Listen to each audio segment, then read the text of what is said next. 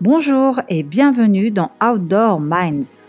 La crise de la Covid-19 a été un véritable catalyseur pour certaines tendances dans notre société, en particulier en matière de consommation de l'outdoor, c'est-à-dire tout ce qui se pratique dehors. Nous vivons un changement de paradigme très fort et nous assistons à des rebonds étonnants. Dans cette série d'émissions et d'interviews, nous voulons partager les savoirs et les expériences des plus grands esprits qui font l'outdoor d'aujourd'hui et de demain. C'est la rencontre d'une experte du marketing dans les secteurs du tourisme et des marques de sport avec une experte du capital immatériel des entreprises, en particulier des marques, qui a donné naissance à cette balado-diffusion. Bonjour, c'est Armel Solélac. Bonjour, c'est Ariane Favier. Et c'est parti pour de nouvelles aventures. Aujourd'hui, nous allons à nouveau parler de marque, mais sous l'angle de la pérennisation. Comment faire pour qu'elle reste toujours à la page et qu'elle ne se ringardise pas? Pour ce faire, nous avons l'honneur de recevoir Cécile Ferrando, directrice de la communication et de la promotion de Val d'Isère Tourisme, pour découvrir comment cette station mythique des Alpes françaises reste toujours à la page. Alors Armel, pour faire short and switch, est-ce que tu peux nous expliquer quels sont les enjeux en matière de pérennisation de la marque, s'il te plaît? En effet, Ariane, nous avons beaucoup parlé dans ce podcast de la création d'une marque, de sa valeur, et nous avons même discuté des conditions de sa transmission. Mais jusqu'à aujourd'hui, nous n'avions pas évoqué le problème principal des marques qui est de savoir résister au temps.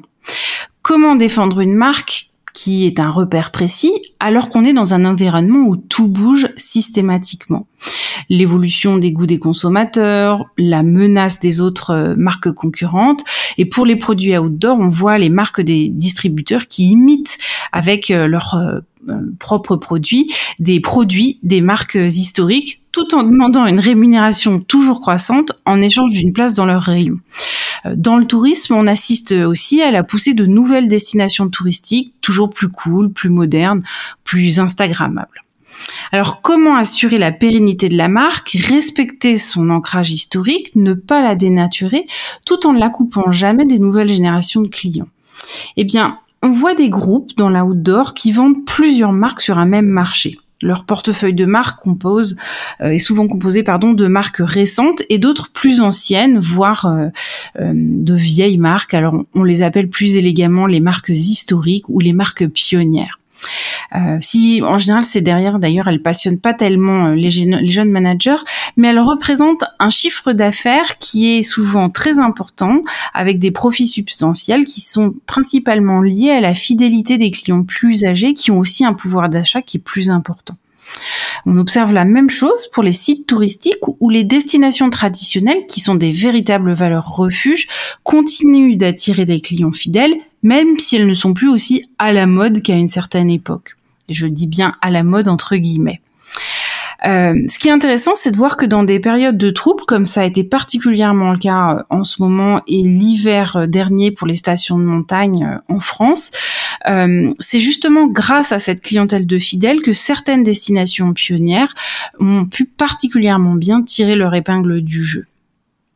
Alors pour acquérir euh, son statut de repère ou de référence, eh bien euh, les marques doivent faire preuve de constance dans le temps et c'est ça la clé du succès, c'est savoir rester intangible sur sa promesse initiale, quelles que soient les évolutions incessantes du marché. Toute la difficulté se situe donc dans la recherche d'un équilibre entre l'identité initiale de la marque et le changement, c'est-à-dire les adaptations qui sont nécessaires pour rester pertinent.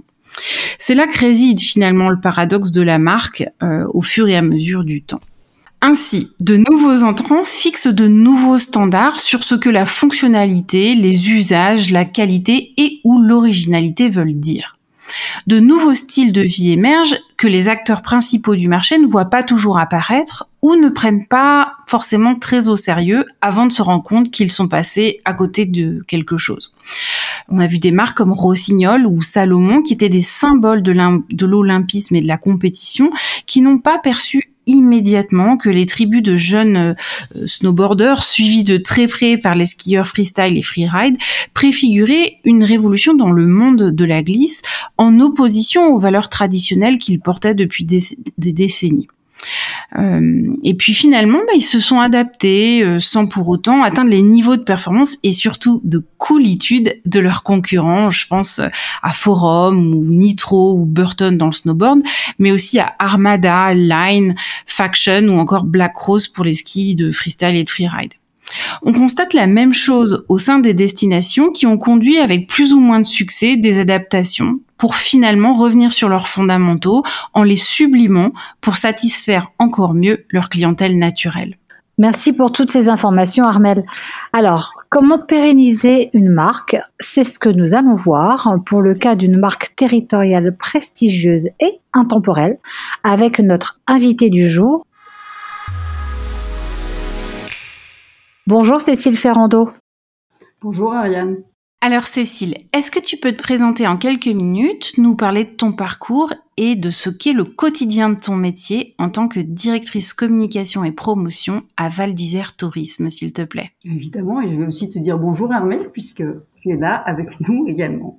Euh, donc euh, Cécile Ferrando, je suis effectivement directrice communication et promotion à Val d'Isère Tourisme. Donc, euh, directrice communication et promotion, ça englobe effectivement plusieurs services. Donc, vous l'aurez compris, la communication.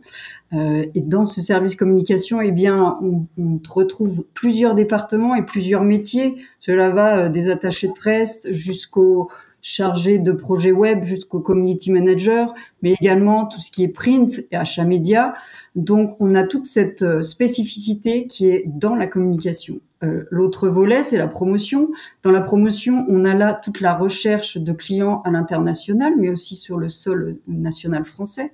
Et là, on va donc recruter de nouveaux clients euh, via euh, ben, des rencontres sur des salons, c'est des salons physiques ou sur des salons avec la période Covid en vidéoconférence. Et euh, on va rechercher des tours opérateurs et des agents de voyage et leur faire connaître notre marque Val d'Isère pour ceux qui ne la connaissent pas et leur réaffirmer en tout cas notre différence pour ceux qui la connaissent. Également, je suis en charge de tout ce qui est information. Donc là, c'est toute la partie accueil du client sur le site touristique. Donc, euh, en ce qui me concerne, c'est tout ce qui est euh, l'office de tourisme. Donc, j'ai vraiment ces trois spécificités dans le titre. Voilà et je porte, euh, en tout cas, je fais ce métier au, nom de Val d'Isère Tourisme. Alors, qu'est-ce que Val d'Isère Tourisme? Eh bien, c'est la société, c'est une société d'économie mixte qui, en fait, euh, englobe l'office de tourisme, le centre aquasportif, le centre de congrès, l'ensemble des parcs des sports l'été sur lequel euh, les, tous nos clients peuvent venir pratiquer des sports. On a également la gestion du village des enfants et puis aussi la patinoire. Donc c'est vraiment l'ensemble des infrastructures qui sont là pour euh, accueillir les clients. Et donc on a vraiment la double casquette Val d'Isère Tourisme d'à la fois porter la marque Val d'Isère, de la faire rayonner à l'international, mais également on a toute la, la responsabilité de la gestion de l'accueil des clients sur notre territoire dans les, les lieux identifiés mais pas que, puisque évidemment on est gestionnaire de ces établissements via des DSP, des délégations de services publics, mais on a aussi la, la lourde responsabilité eh bien, de mobiliser l'ensemble des socioprofessionnels autour euh, de notre destination et, et ce n'est pas une mince affaire parce qu'il faut vraiment euh, motiver euh, l'ensemble ben, des, des, parties prenantes, en tout cas privées, qui font Val d'Isère également. Hein. Val d'Isère, ce n'est pas qu'une marque, c'est avant tout un, village, mais, mais, je pense qu'on va en parler euh, tout au long de cet échange. Ouais, du coup, tu nous as pas dit comment tu avais fait pour obtenir ce job de rêve? Ah oui, pardon.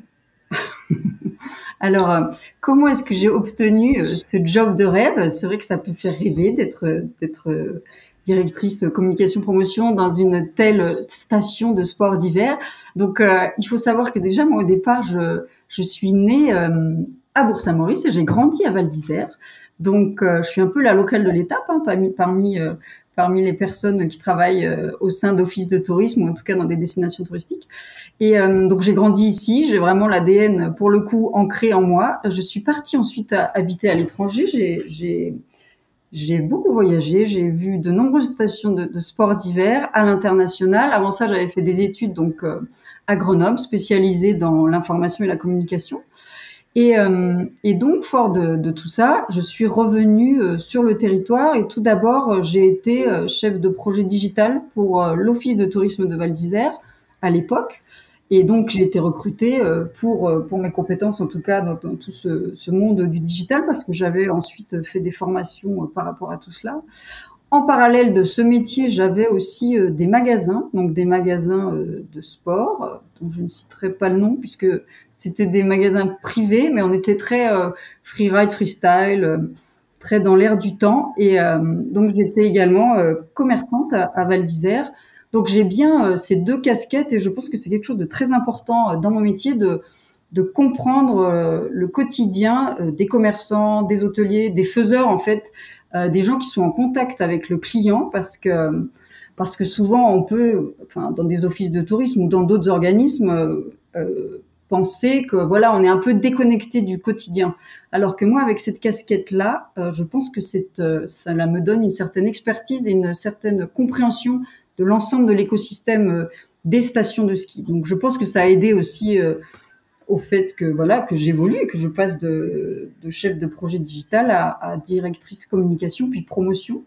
Euh, voilà. Après, il faut savoir aussi que je je ne m'endors pas sur mes lauriers. Hein. Je, je, continue à me former et là, je sors d'une formation, par exemple, en prospective, innovation et développement durable. Je pense que c'est quelque chose de très important aussi d'évoluer, d'être agile, d'être euh, à l'écoute des signaux faibles, à l'écoute de tout ce qui se passe euh, dans le monde et de pas rester seulement euh, enfermé dans, dans, le monde passionnant de la montagne, hein, bien sûr, mais, euh, mais je pense qu'il faut aussi aller voir ailleurs, se nourrir de, de, tout ce qui se fait, parce que bien souvent, euh, le monde de la montagne a, l'impression que l'univers tourne autour de lui, alors que non, on tourne autour de l'univers et, et on n'est qu'un petit monde hein, par rapport au, large monde. Donc, je pense que c'est toujours important de s'en extraire, d'aller voir ailleurs, de se nourrir d'autres choses et de rapporter tout ça au sein du monde de la montagne pour, euh, pour aussi le faire évoluer. Il y a, il y a beaucoup de changements qui s'opèrent actuellement, donc je pense que ça n'aura de, de, cesse de, voilà, de, de, nous nourrir et de nous aider à, à faire avancer Val d'Isère, puisque voilà, on travaille pour Val d'Isère. Mais justement, Cécile, est-ce que tu peux nous détailler quels sont les fondamentaux de la marque euh, de territoire Val d'Isère? Euh, C'est quoi ses valeurs, sa, sa promesse, ses promesses, son positionnement? Bien sûr, alors euh, c'est vrai que c'est un travail essentiel et c'est euh, même la base hein, de tout notre métier, c'est de, de, bien comprendre euh, ce que l'on est pour ensuite pouvoir aller l'expliquer, aller se présenter. J'aime bien comparer les marques à, à, des personnes, par exemple. Je, je, pense que bien souvent, on peut dire, oh, une marque, elle est sympathique, ou oh là là, qu'est-ce qu'elle est luxueuse, cette marque. Et, et, j'aime à penser que c'est comme des personnes. On peut dire, ah, cette marque, elle est très sportive. Par exemple, Val d'Isère, nous, nous sommes sportifs, premium. Et, euh, et donc, j'aime cette comparaison à, à, à, une personne. Notre style, c'est on, on, est très élégant, intemporel, smart, dynamique, sportif et international. Donc ça, c'est ce que l'on est. Euh, nos valeurs, c'est la recherche de l'excellence, l'ouverture d'esprit, l'épanouissement, la performance. Je vais revenir sur notre ADN parce que c'est quand même euh, ce qui est clé. Euh, nous sommes un village de charme et ça c'est très important pour Val d'Isère. C'est pas le cas de nombreuses euh, stations de sport d'hiver ou d'été. Et c'est aussi, je pense, qui fait vraiment notre différence d'être un village, en tout cas un village qui a une histoire, dans un environnement exceptionnel qui est préservé et qui est accessible. Et ça, ce sont vraiment nos fondamentaux. On a évidemment un domaine skiable grandiose, des infrastructures et des services premium où nos clients viennent vivre des expériences uniques. Donc ça, c'est un peu tout ce que nous sommes. Notre place, en tout cas, notre vision, bah, c'est vraiment d'être la destination euh, qui a certes cet ancrage mythique hein, dans le ski, on, le sait, on, en revient, on, revient souvent parler de ça, mais on, sait en tout cas aussi faire, en tout cas, on essaye de perpétuer et de faire vivre et de réinventer aussi un nouvel art de vivre et de, et de voyager, de vivre à la montagne. Donc ça, c'est vraiment euh, notre vision pour demain. Et euh, notre ambition, on en a, vous m'avez demandé euh, quelles étaient notre ambition. Donc nous, c'est vraiment d'inspirer chaque jour l'émerveillement de nos visiteurs par nos actes, nos choix, notre respect du village, de son esprit et de son environnement.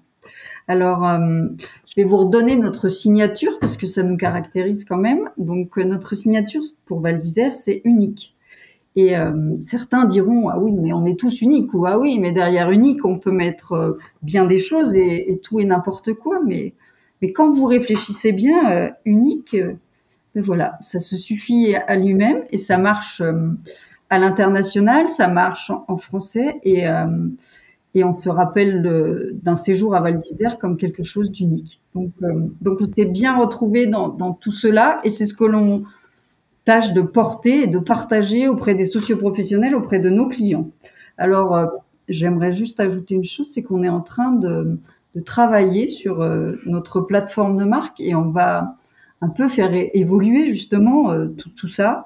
Parce que là, je vous parle d'un socle sur lequel on, est appuyé, qu'on avait travaillé depuis plusieurs années à présent. C'était en 2018 qu'on avait ressorti ce socle-là. Et là, au vu des, bah, des évolutions et au vu de la période Covid qu'on a traversée, on a souhaité en fait euh, ben, remettre à plat euh, tout ça, tout ce qu'on était, et peut-être euh, réfléchir à comment comment voilà se, se réinventer et comment s'inscrire de, façon plus pertinente dans les changements sociétaux qui se sont opérés et qu'on constate tous les jours. Hein. Il y a de plus en plus une sensibilité à l'environnement, il y a une réelle euh, nécessité de prendre compte euh, de, cela bah, dans, tous les domaines. Il y a aussi une volonté euh, de nos clients de changer leur mode de consommation. Euh, ils viennent plus à la montagne comme ils venaient auparavant, une ou deux semaines en séjour. Donc il faut vraiment s'adapter. Là, c'est pour ça qu'on a on a opéré, bah, voilà, ce, ce, choix de remettre à plat notre plateforme de marque et, et on va très prochainement avoir euh, beaucoup de, nouvelles choses à, à communiquer. Donc, j'ai hâte. Génial, on a hâte de voir ça.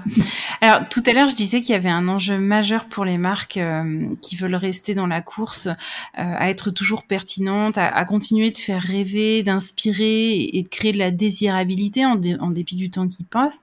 Comment vous faites à Val d'Isère pour résister au temps? Et je te pose d'autant plus cette question que la très grande particularité de ta position, c'est qu'en tant que directrice de la communication et de la promotion, tu n'as pas la main sur l'exécution des prestations de services qui, elles, sont en fait réalisées par euh, les différents acteurs touristiques de la station alors, merci pour cette question parce qu'effectivement, c'est un défi quotidien. On en a parlé tout à l'heure. Euh, comment, bah, comment faire euh, durer la marque Val d'Isère? Comment embarquer l'ensemble des parties prenantes, puisque on parle bien de, de, ces parties prenantes quand on parle des privés.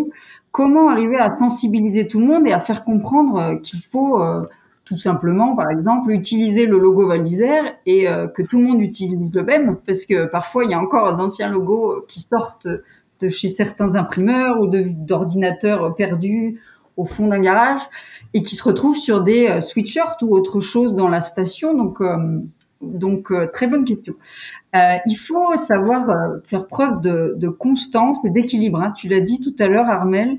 Et, euh, et, même quand ça bouge beaucoup tout autour de nous, il faut euh, toujours qu'on reste bien ancré sur nos fondamentaux qu'on a évoqués tout à l'heure, tout en étant capable euh, d'aller d'aller étudier un peu tout ce qui, toutes les tendances, tout ce qui se fait. Tout, on en a parlé des signaux, les fameux signaux faibles, pour ensuite opérer une espèce de, de mixture, de potion magique qu'on doit ensuite aller porter à nos socioprofessionnels pour qu'ils comprennent l'intérêt bah, de nous suivre et de nous faire confiance. Je pense que Val d'Isère euh, Tourisme, on a beaucoup de chance, c'est que nos socioprofessionnels nous font confiance. Ça fait euh, des années, euh, lorsque l'Office de tourisme a été créé, ils ont tout de suite fait confiance à cet organisme pour porter la communication et la promotion. Et je pense que ça, c'est très important pour nous. C'est pas le cas de nombreuses destinations. Et du coup, quand on vous fait confiance, il ne faut pas décevoir. Donc c'est vrai qu'on a une, lourde responsabilité hein, aux, yeux de l'ensemble de nos socioprofessionnels, mais en même temps, sont conscients de notre expertise, ils nous font confiance pour les choix stratégiques, ils entendent bien, évidemment parfois, euh, ils ont du mal à comprendre nos choix. Donc c'est notre rôle aussi bien de discuter avec eux, d'aller leur euh, présenter. Euh, et, et, aussi de créer avec eux en fait des, euh, des, des, ateliers pour que eux soient créateurs et producteurs aussi de ce que la marque va donner. Ça, c'est vraiment une tendance qu'on observe auparavant, et ça, je l'ai vu évoluer euh, dans mon métier. auparavant, c'est vrai que nous, on est, nous étions un peu, euh, voilà, les experts, on travaillait avec des agences de com, on faisait des choses non internes, et hop, on disait bon, bah, on va faire comme ça. Alors que maintenant, on se rend vraiment compte qu'il y a une nécessité, et il y a une vraie expertise aussi des sociopros, et il y a aussi de très bonnes idées de leur part. C'est donc une nécessité de partager avec eux et de co-construire, c'est de, de, construire tous ensemble. Mais je pense que c'est une, une, tendance de fond. Je pense que en politique, par exemple, on s'en rend bien compte. Hein, dans le monde actuel, euh, la plupart des, des, citoyens français ne veulent pas juste euh, qu'on leur dise ah oui on va faire ça et ça. Les gens veulent participer. Donc euh, donc on va tâcher de s'inscrire dans quelque chose d'encore plus participatif euh, pour preuve, on a créé des commissions dans lesquelles on prend euh, des citoyens et pas toujours les mêmes, hein, parce que bien souvent dans les offices du tourisme ou dans les, dans les sociétés d'économie mixte comme notre société, c'est un peu toujours les mêmes représentants. Alors par exemple les représentants des hôteliers, les représentants euh, des commerçants, et c'est toujours un peu les mêmes personnes euh, qui au final décident. Alors bien sûr, on a besoin de cet organe un peu de décision qui, qui donne le, le là, mais euh, mais il faut impérativement, je pense, avoir aussi le retour, euh, eh bien, euh, bah, de l'ensemble des gens qui font la destination et même des gens qui restent très discrets et qui pourtant sont euh, plein de très belles idées et qui peuvent nous apporter. Je disais tout à l'heure, cette marque, elle a besoin de bah, d'évoluer. Elle est comme une personne, hein, pour en revenir à, la comparaison que je faisais tout à l'heure. Une personne, elle évolue, elle grandit, elle se trompe, elle peut tomber, se relever, recommencer. Et, euh, et du coup, je pense que les socioprofessionnels viennent eux aussi euh, bah, nourrir cette personne et la faire grandir.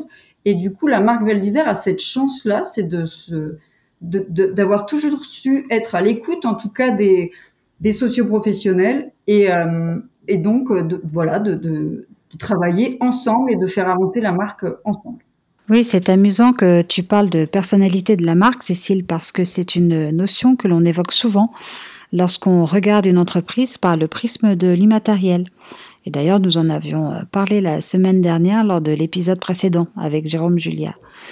Mais euh, pour en revenir à la marque territoriale Val d'Isère, alors c'est vrai que celle-ci est très forte hein, depuis plus d'un demi-siècle et sa légende ne cesse de se construire, y compris à travers une politique événementielle d'envergure parce qu'on peut entre autres citer les Jeux olympiques, les championnats du monde du ski, et ces événements ont sans nul doute aidé à mettre euh, la destination sous les projecteurs, ainsi qu'à aménager le territoire pour déployer de nouveaux services.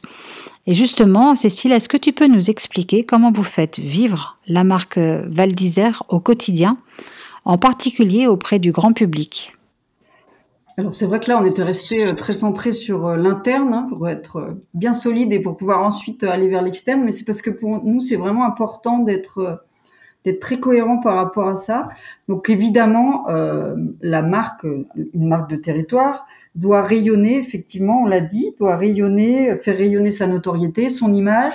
Pour revenir à l'historique de Val d'Isère, en tout cas, nous, on s'est toujours appuyé sur, on a eu beaucoup de chance déjà de parce que voilà géographiquement on avait ce, territoire-là. Mais on a eu beaucoup de chance parce qu'on a pu s'appuyer après sur euh, des champions. Alors évidemment Jean-Claude Killing, mais il y en a eu d'autres. Hein. Il y a eu euh, Jacques Mouflier, il y a eu les sœurs Wetchel, il y en a eu bien d'autres qui ont fait rayonner notre notre station de ski à l'époque et station de montagne été également à l'international. Et euh, eux, de par leur visibilité dans la presse, bah, nous aidaient à prendre la parole. Donc ça, c'est quelque chose qu'on a conservé aussi dans notre façon de rayonner. On travaille beaucoup euh, avec des supports presse euh, au niveau national ou à l'international. On, a des attachés de presse à demeure à Val d'Isère, mais on collabore avec des agences de presse à l'étranger, euh, notamment en Angleterre, en Belgique, sur l'Europe. Et puis après, on est très actif.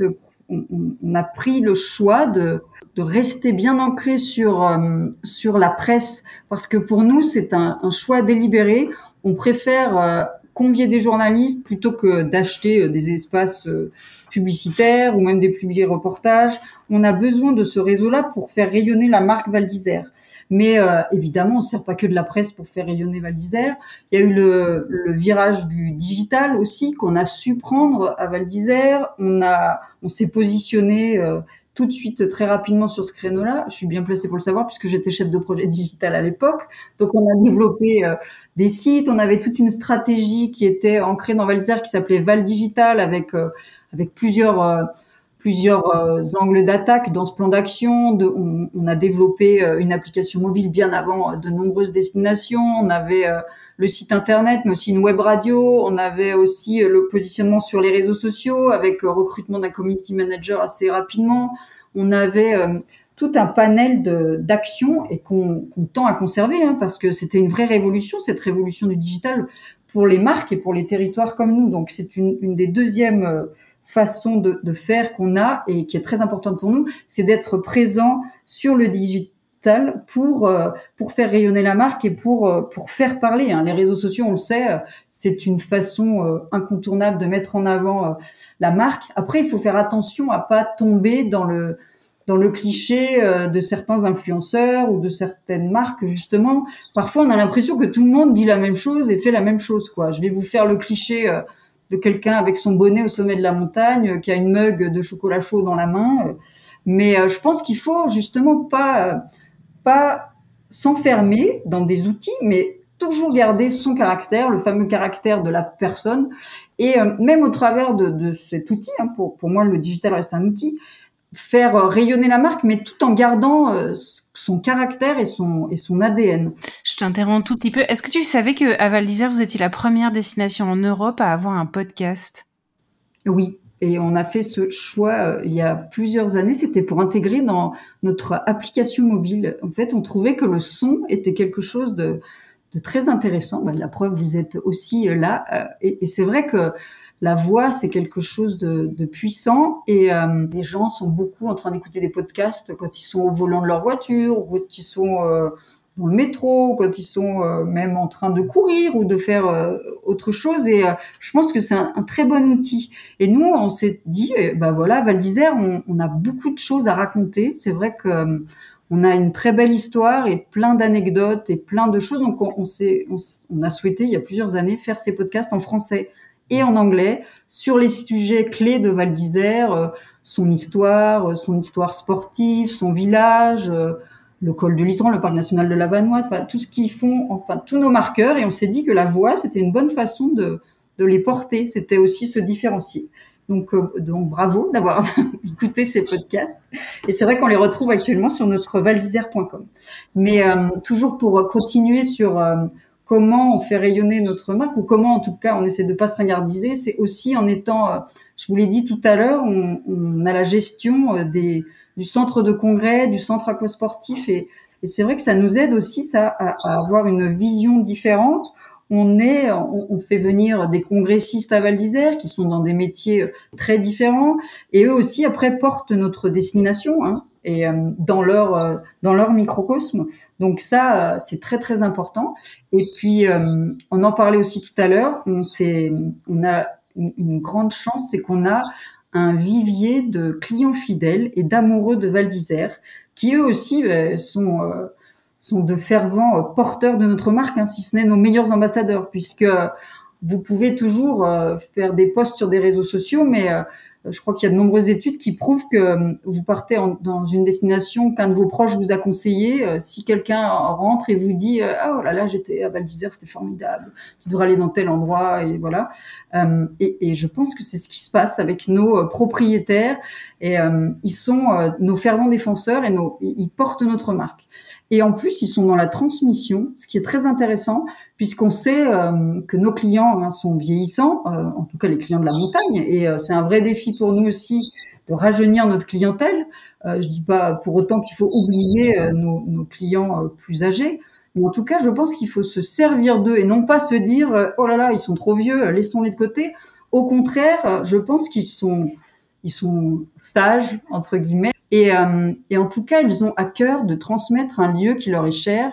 Et ça, je pense que c'est la, une des choses les plus importantes pour un territoire, pour une destination comme, comme Val d'Isère, parce qu'ils en parlent avec beaucoup d'amour et de respect et ils, ils, donnent envie. Et je pense que on, on a un retour à, à des vraies valeurs et, et, du coup, c'est très important pour nous d'avoir ce socle de clients fidèles. On l'a vu pendant la période de Covid. Hein, ils étaient, euh, ils étaient euh, avec nous, ces clients fidèles. Ils venaient, ils sont venus pendant les vacances de Noël, pendant les vacances de février. Ils venaient nous féliciter parce qu'on avait mis en place des, des, activités. Et euh, c'est des gens qui sont toujours derrière nous et qui nous disent, mais si on peut vous aider à, porter Val d'Isère encore plus loin, n'hésitez pas. Donc voilà, je crois que j'ai fait le tour de, de comment on faisait rayonner. Il y a évidemment aussi ces clients fidèles, mais je voulais parler des autres clients qui viennent peut-être une seule fois. En général, les clients qui viennent une fois à Val d'Isère, ils reviennent. Hein. Mais, euh, mais, mais euh, il y a aussi des clients qui sont dans le monde. On, on reçoit à Val d'Isère aussi beaucoup de, de clients qui, qui qui rayonnent dans des, dans des milieux un peu différents que celui du sport ou, euh, ou que celui euh, de la montagne. Et c'est très intéressant parce que, comme je le disais tout à l'heure, des Jean-Claude Killy, ils ont su nous porter euh, ailleurs, dans des, dans, des, dans des lieux où on parlait pas du tout de la montagne ou du ski. Et je pense que nous, c'est aussi la même chose. Ça nous aide, toutes ces personnes qui, qui viennent peut-être pas skier tous les ans, mais qui parfois ont en tête, quand on leur parle de montagne, bah, ils, ils pensent Val d'Isère et ça, c'est essentiel pour nous. Cécile, quels sont les plus grands défis dans ton quotidien de directrice de la communication et de la promotion? Au sein donc de, Val d'Isère Tourisme Et est-ce que ces défis ont, changé, ont évolué, en particulier euh, sur les deux dernières années? Alors euh, c'est vrai qu'ils se sont, bah, ils ont vraiment évolué. Alors pour plusieurs raisons, c'est vrai qu'on a eu, euh, on a eu plusieurs changements. En tout cas côté Val d'Isère, on a eu des élections municipales qui sont venues euh, en même temps que le Covid. Je ne sais pas si vous avez remarqué. C'était une période de grand bouleversement. Et euh, donc nous, en fait, on est euh, une société d'économie, on est un organisme donc subventionné en partie par la mairie. Et du coup, on reçoit des fonds publics. Et auparavant, les élus n'étaient pas du tout décideurs dans notre en tout cas dans notre entreprise. Et puis avec la nouvelle municipalité, il y a eu une volonté de de s'approprier ou de mettre la main entre guillemets sur le tourisme pour mieux comprendre, peut-être le diriger d'une façon différente, peut-être parce que une vision différente. Donc euh, c'est vrai qu'on a eu des changements nous au sein de au sein de Val d'Isère Tourisme, au sein de des modes de commandement en tout cas, et du coup ça a un peu euh, transformé euh, notre quotidien. Là je dirais plutôt au niveau des prises de décision, mais après, je pense que ce sont quand même des personnes qui nous font confiance et qui ont confiance en notre expertise. Donc, euh, donc euh, voilà, ça a été un changement, mais peu impactant finalement, puisque c'est mieux. Enfin, c'était pour aussi ensuite euh, nous défendre si besoin était, ou mieux comprendre nos métiers. Je pense qu'ils ne les comprenaient pas.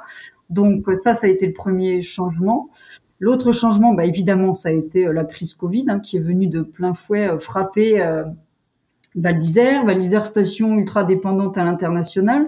On a quand même 62% de clientèle étrangère, donc euh, donc vous avez compris que nous on est vraiment euh, voilà euh, très très frappé et puis on est surtout très résilient et ça c'est la bonne nouvelle, c'est que on essaye de faire autrement. On sait qu'on doit faire autrement. On sait que ce voilà ça ne sera jamais comme avant. De toute façon, le, monde d'avant, enfin, le monde évolue tout le temps. Donc voilà, on est, c'est pas notre objectif de retomber dans le monde d'avant. On est vraiment justement dans un défi de perpétuelle évolution, et c'est ça qui est assez excitant et intéressant d'ailleurs. Et du coup, il faut, il a fallu et il faut toujours hein, s'adapter par rapport à ce Covid. Euh, comment est-ce qu'on fait pour ramener des clients français, des clients plus locaux? Comment est-ce qu'on parle quand même à notre clientèle internationale qui va vouloir venir toujours, mais mais comment lui faire euh, décarboner aussi, comment, enfin voilà, toutes ces problématiques-là, on, les a. C'est des défis quotidiens, mais, euh, mais c'est aussi ce qui est passionnant, je trouve, euh, dans, dans ce métier. Après, on a bien sûr des, des défis plus, plus, petits, mais ça, c'est au niveau organi enfin, organisation. On a toujours, ben, on, on, court toujours après le temps, on a toujours mille choses à faire. C'est plutôt une bonne nouvelle, ça. C'est qu'on est en action et c'est vrai que là, comme la saison repart, il y avait, enfin, il y avait, il y avait plein de choses qui étaient encore en, en, en attente. Et là, on sent vraiment une, une réelle appétence pour nos clients pour le ski. On sent que ça va repartir. On a hâte, on a hâte de tout ça. Donc, on est très occupé, mais c'est pas vraiment un défi, ça. C'est notre quotidien. Alors, il y a une particularité à Val d'Isère, c'est que vous êtes relié à une station qui, elle, aussi a une marque forte avec euh, des typologies de clientèle et un positionnement qui sont très différents, mais qui sont ultra complémentaires c'est Tignes.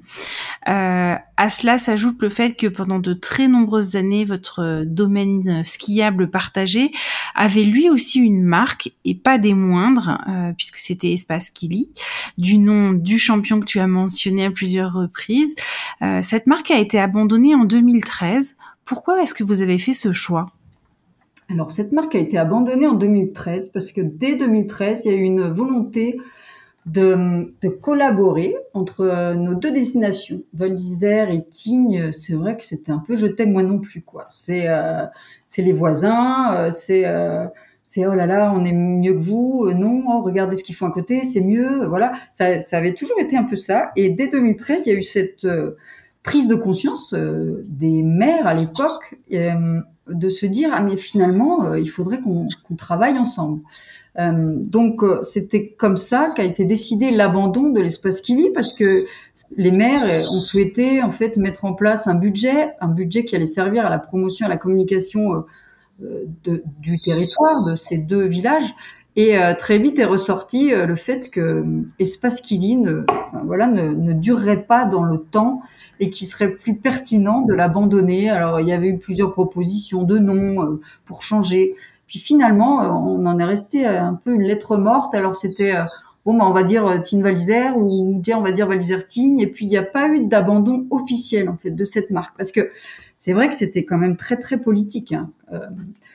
L'histoire de Valizer est liée à, ce champion hein, qu'on a évoqué plusieurs fois et du coup c'était très très à vif quand on parlait de ce sujet euh, en, interne pour les décideurs qui allaient devoir abandonner cette marque. Et, je pense que c'est pour ça qu'on n'a jamais rien fait d'officiel, en tout cas jusqu'à 2021, euh, pour euh, pour abandonner officiellement la marque Espace Kili. à partir de là, de, de quelques mois, enfin depuis quelques mois, on communique sur Tine Val parce que vous l'avez dit, euh, Tignes et Val d'Isère ont un territoire de jeu commun, certes, mais ont, des, spécificités qui leur sont propres. On a, euh, on a des produits différents, on a des cibles différentes, on, euh, a aussi euh, ben, des façons de, de, communiquer qui sont très différentes, et on se complète énormément. Et on s'est on s'est dit qu'on serait beaucoup plus fort ensemble si on prenait la parole de façon coordonnée sur certains sujets. Et du coup, c'est ce qu'on a décidé de faire depuis plusieurs mois avec cette impulsion des maires, hein, parce qu'il faut jamais oublier que c'est quand même les hommes qui font les territoires et qui font les décisions aussi. Et du coup, euh, les maires ont acté avec un comité d'experts tourisme qui les accompagne le fait d'utiliser toujours la dénomination Tignes Val d'Isère et de, et de mettre en place bah, de nombreuses opérations, des opérations grand public, des opérations professionnelles.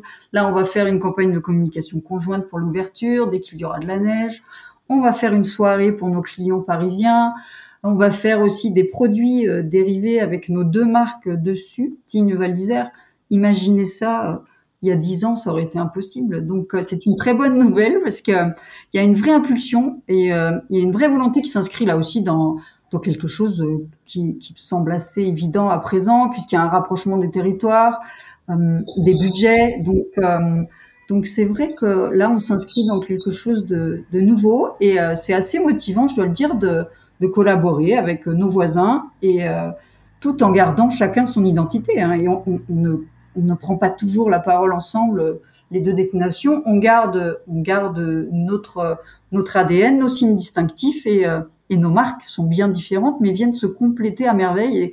Et, voilà, on se dit qu'ensemble, c'est mieux. Donc, euh, donc voilà pourquoi nous avons fait ce choix. Merci beaucoup Cécile d'avoir été notre invitée pour cet épisode et merci à vous tous d'avoir écouté Outdoor Minds. Nous aurons désormais le plaisir de nous retrouver le dimanche avec un nouvel invité prestigieux, pour le coup comme d'habitude. Pour nous soutenir, nous vous invitons à mettre 5 étoiles ou un commentaire sur votre plateforme de diffusion de podcast et bien entendu, vous pouvez partager cet épisode avec vos proches sur les réseaux sociaux. Vous pouvez aussi vous abonner à cette balado-diffusion sur votre plateforme favorite. À très vite pour un nouvel épisode d'Outdoor Minds.